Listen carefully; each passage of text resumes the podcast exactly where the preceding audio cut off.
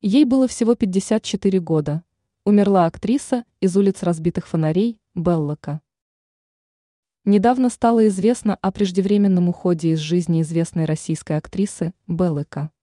Она снялась во многих популярных кинопроектах, а зрители ее запомнили еще и по участию в сериале «Улицы разбитых фонарей». Как информирует российская газета, артистка скончалась в Москве на 55-м году жизни. Что стало причиной смерти Беллыка, пока не сообщается. Кроме съемок в кино, актриса озвучивала персонажей голливудских фильмов, а также принимала участие в дубляже компьютерных игр. Работала, кстати, не только в Москве, но и в Санкт-Петербурге, где у нее были, как пишет издание, проекты.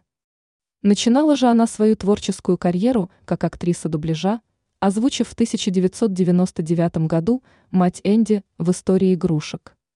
Далее озвучивала героев таких фильмов, как «Тарзан 2», «Иллюзии полета», «Враг государства» номер один.